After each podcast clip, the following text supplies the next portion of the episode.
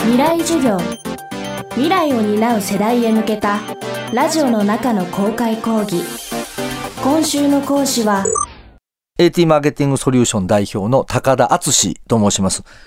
今後のフリーランスという働き方についてお話をさせていただきたいと思います。未来授業この番組は暮らしをもっと楽しく快適に川口義賢がお送りします未来授業。今週の講師は AT マーケティングソリューション代表高田敦さん。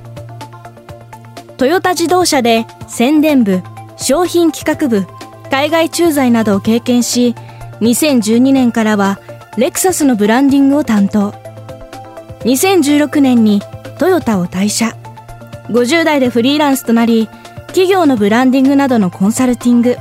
ベンチャーのアドバイザーや講演活動などで活躍しています。また高田さんは自身の経験を会社を50代で辞めて勝つという本にまとめ50代からのセカンドキャリアの作り方を発信しています。今日はフリーランスという選択肢が当たり前になっていく中で今後社会に出ていく若い世代へ向けたアドバイスです。未来授業3時間目。テーマはやりたい仕事はやってこない若さの特権って僕は何かなと思うんですね。若い特権っていうのは、あの、まだまだ人生の可能性がものすごく広がってるっていうことです。30になると、だんだんそれが縮まってきて、40は大体見えてきて、50になると完全にもうあとはこれしかないよねっていうことになっちゃう。だから、若さの特権っていうのはいろんなことにチャレンジができることだと思います。自分の専門分野はもうこれですねって初めから決めつけて、自分はこれで生きていこうって、まあ、いうのも大事なんですが、やっぱりいくつか自分なりにやってみたいことにチャレンジしてみると、その中に自分の好きなことが見つけ出すことができるかもしれないと思います。僕の経験になりますが、僕は何も、あの、20代の時にマーケティングで生きていこうと思っていたわけでもないです。たまたま配属になった部署が宣伝の部署だったんですけども、たまたまそこでマーケティングの先生と出会ったんですね。で、その時に僕はまあ、トヨタ自動車っていう会社にいましたが、トヨタ自動車の中で、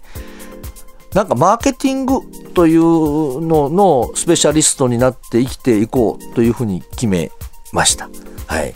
まあ、それは宣伝部の経験があったり、商品企画の経験があったり、いろんなことの中でそういう出会いがあったからかなというふうに思っていますので、はい。あんまり初めから決めつけずにいろんなことにチャレンジするっていうのがいいんじゃないかなと僕は思います。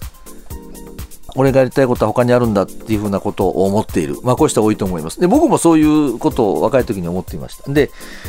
ただ、あの、いろんな経験をしてみて思ったのは、やりたい仕事は向こうから来ないっていうことなんだというふうに思います。やっぱり自分で能動的にやりたい仕事を見つ見つけるっていうことをやっていかなきゃいけない。で、もう一つは、あんまり初めから決めつけない方がいい。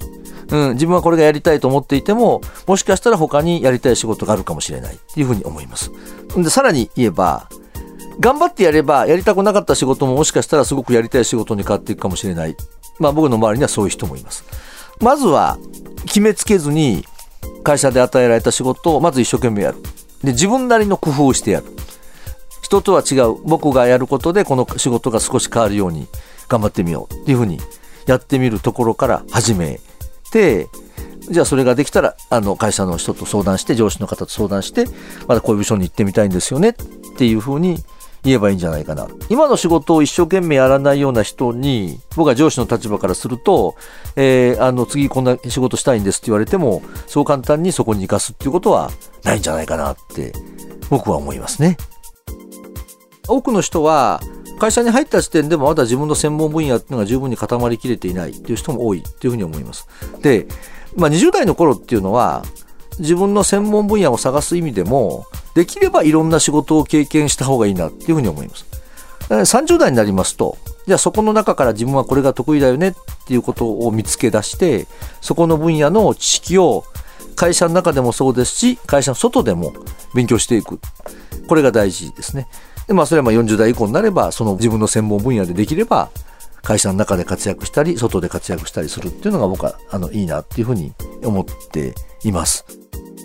もしすでにやりたいこと、専門分野が見つかっていたとしても、高田さんは若いうちに会社員を経験しておいて損はないともおっしゃっています。その一方、やりたいことが見つからないと悩んでいる人も多いはず。そんな人はどうしたらよいのか伺いました。例えば学生さんなんかだと自分がやりたいことが分かんないんですっていう人が多いと思います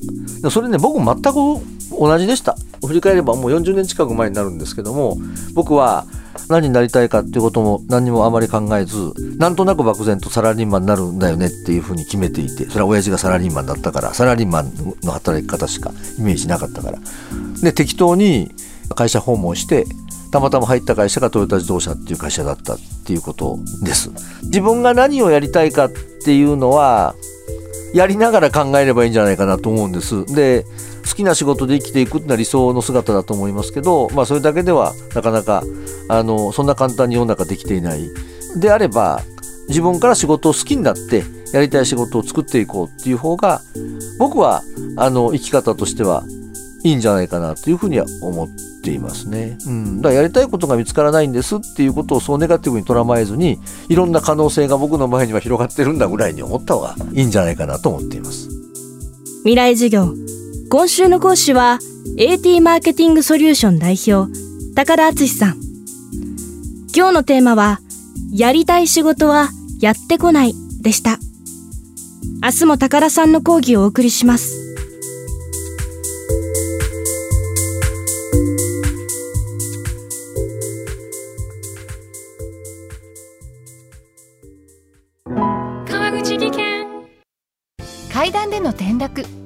な怪我につながるので怖いですよね。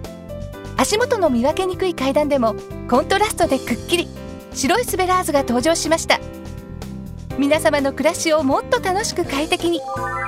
川口技研のスベラーズです。未来授業。この番組は暮らしをもっと楽しく快適に川口技研がお送りしました。